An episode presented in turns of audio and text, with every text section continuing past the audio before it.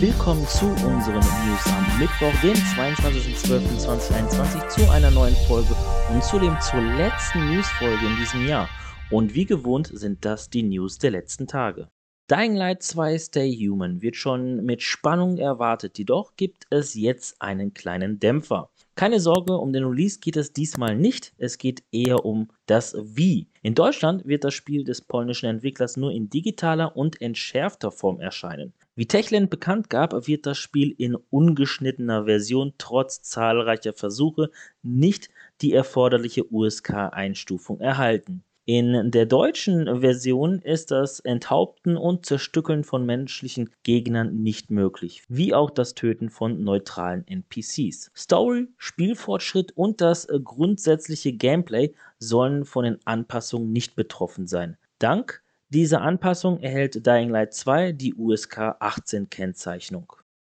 Der chinesische Tech-Gigant Tencent hat Slam Fire übernommen. Diese Meldung allein würde wohl kein großes Interesse erhalten, doch hinter Slam Fire versteckt sich auch die Spieleschmiede Turtle Rock Studios, die zum Beispiel erst kürzlich für die Entwicklung des Survival-Horrorspiels Back 4 Blood von WB Games waren und es noch sind. Turtle Rock soll seinen unabhängigen Betrieb in Lake Forest, Kalifornien, wie gewohnt unter der Führung der beiden Mitbegründer Phil Robb und Chris Aston fortführen, jedoch jetzt unter der Flagge von Tencent.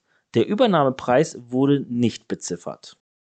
Apropos Übernahme. Auch die Embracer Group ist kräftig am Einkaufen. Und dabei meine ich jetzt nicht die Übernahme des Brettspielverlags Asmodee, über das wir schon am Samstag berichteten. Insgesamt fünf Unternehmen gehören neuerdings zur schwedischen Gruppe. Darunter der Publisher Perfect World Entertainment, das US-Entwicklerstudio Silver Entertainment, das ungarische Animationsstudio Digic das US-Comic-Studio und die Film-Fernsehproduktion Dark Horse und das Berliner Video-on-Demand-Sendernetzwerk Botfilm Networks. Nach Abschluss der Transaktion soll Dark Horse die zehnte operative Säule der Gruppe werden. Perfect World Entertainment mit PW Publishing und Cryptic Studios soll zu Gearbox angegliedert werden. Schiffer Entertainment soll sich unterm Dach von Saber Entertainment entfalten, ebenso auch Digix und Spotfilm Networks wird eine hundertprozentige Tochtergesellschaft der Koch Media Gruppe.